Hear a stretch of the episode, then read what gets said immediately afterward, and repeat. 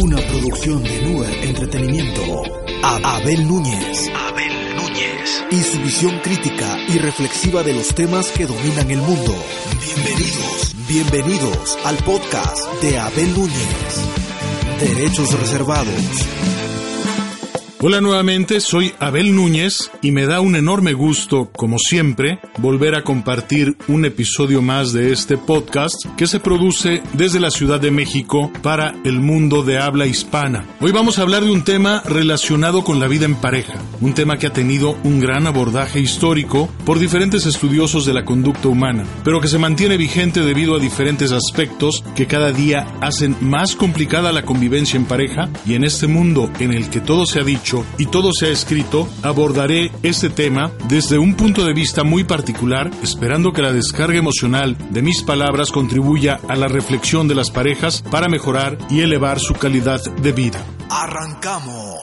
Actualmente vivir en pareja es como un juego de azar y no sabemos cuánto tiempo puede durar una relación. Las relaciones en la actualidad son cada día más frágiles y se rompen como se rompe un delicado cristal. Para tocar este tema llevamos a cabo un grupo de enfoque en el que participaron por separado hombres y mujeres a quienes interrogamos sobre los claroscuros de las relaciones de pareja, ejercicio en los que ambos o alguno de los dos aseguraron y defendieron su posición de ser una buena pareja para su compañero o compañera.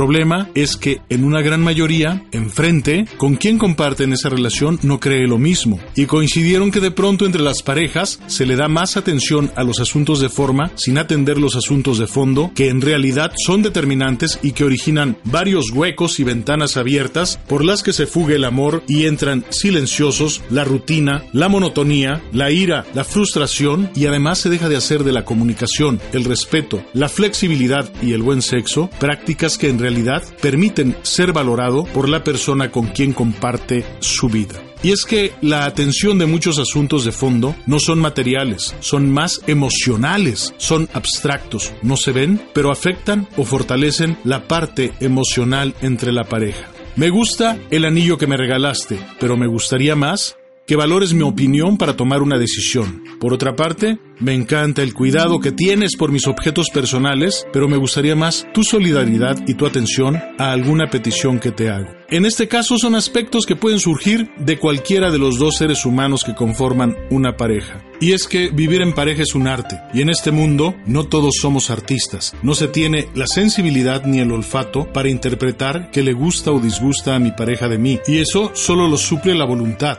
la comunicación, la flexibilidad y la madurez, que son valores y conductas que se van perdiendo en un mundo en el cual el pragmatismo está por encima de los conceptos que dan vida a la filosofía de una relación en pareja. Conservar la armonía en una pareja puede ser muy complejo cuando la simulación, la deslealtad, la infidelidad, el desinterés y la mentira aparecen como jinetes apocalípticos para destruir una relación amorosa. O por el contrario, puede ser muy sencillo si entre quienes la conforman respetan los acuerdos construidos, producto de la buena fe, el respeto, la lealtad, la fidelidad, que son valores universales que deben preservarse para que la relación no transite de la armonía a un estado de crisis, de la cual cabe destacar que cuando se presenta se debe reconocer y hablar claro, muy claro de los aspectos que la pudieron haber desencadenado. Y hablar claro es hablar muy claro, es utilizar el universo de palabras necesarias y precisas para dar a conocer alguna inconformidad, pero también las alternativas de solución si es que todavía existen, ya que guardarse las inconformidades lleva a que el rencor nazca y se anide en los corazones y como metástasis afecte otras áreas como nuestra manera de pensar y de actuar y se lleguen a asumir conductas que en muchas ocasiones pueden ser en contra de las reglas y las normas morales y sociales que deberían regir la vida en pareja. Pero en el amor como en la salud es más importante prevenir que curar. Y en la prevención hay un amplio universo de acciones que se deben poner en práctica día con día. Por eso es importante que se mejoren los hábitos como la comunicación, el respeto y el buen trato, que te llevarán a ser mejor y a ser mejor valorado por la persona con quien compartes tu vida. Y es que los hábitos son la repetición de conductas similares. Por eso es importante tener buenos hábitos de pareja y es muy necesario que con tu pareja no te guardes nada, no te guardes una sonrisa y ten el hábito de sonreírle. No te guardes las palabras de amor y ten el hábito de expresárselas. No te guardes una caricia y mantén el hábito de acariciarla. No te guardes un abrazo y ten el hábito de abrazarla. No te guardes un cumplido y ten el hábito de decirle cuán importante representa su presencia a tu lado. No te guardes nada en tus momentos más íntimos y mantén el hábito de vivir tu sexualidad en toda su intensidad. No te guardes el deseo de mejorar sus condiciones de vida y ten el hábito de demostrarle tu sentido de responsabilidad.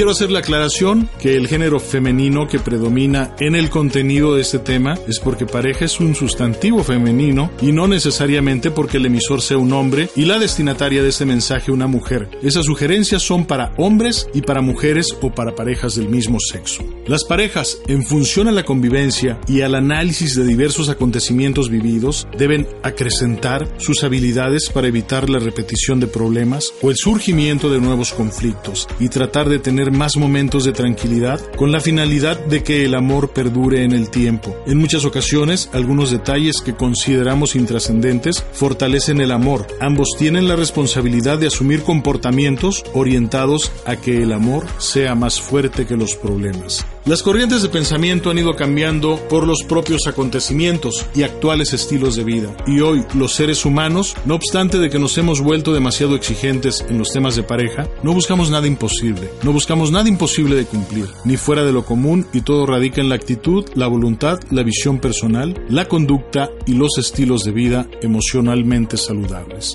Vamos a escuchar una canción que esperemos que les ayude a reflexionar. Es una canción original de Franco Simón que eh, introdujo al mercado Mercedes Ojaz. Es una canción eh, que se grabó originalmente en francés, pero se las voy a presentar y a invitar a que la escuchen eh, con Vicentico. La canción lleva por nombre Paisaje. Oigan, la verdad, de verdad es una verdadera joya.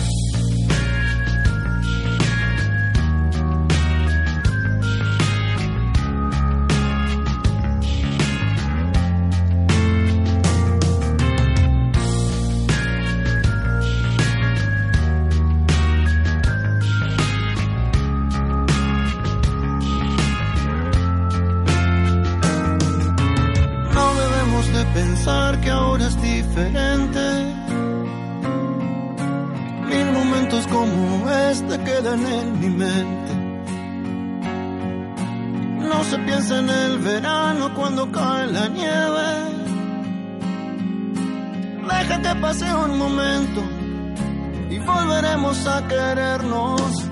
Jamás la lógica del mundo nos ha dirigido ni el futuro tan incierto nos ha preocupado. Una vez los dos pensamos hay que separarse, mas deshicimos las maletas antes de emprender el viaje.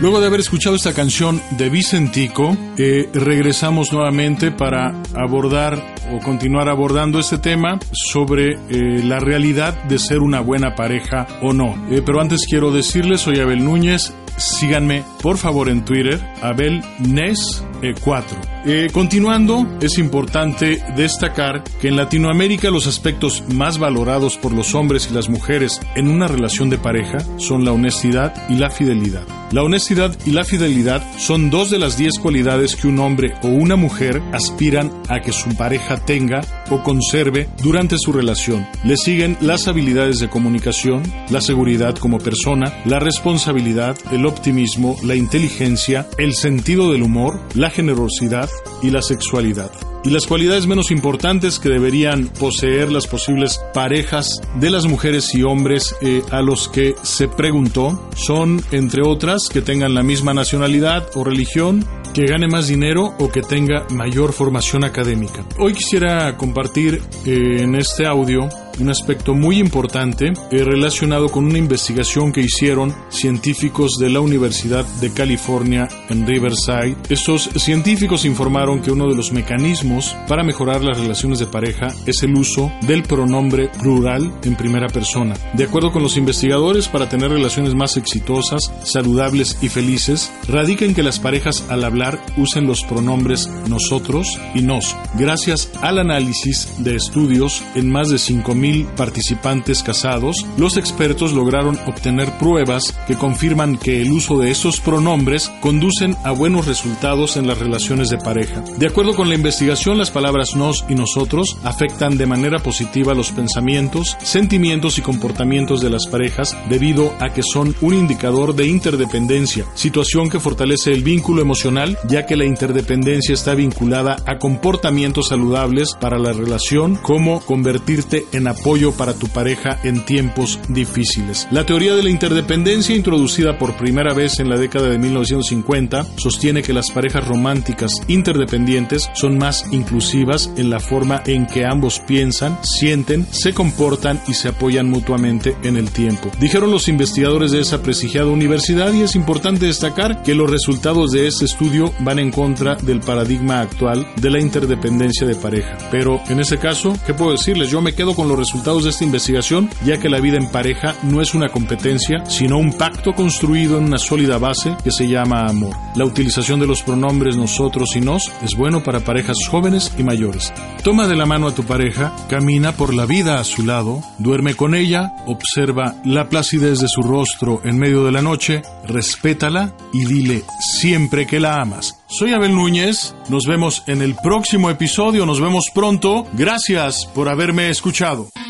Escuchaste el podcast de Abel Núñez, Muer Entretenimiento, Derechos Reservados.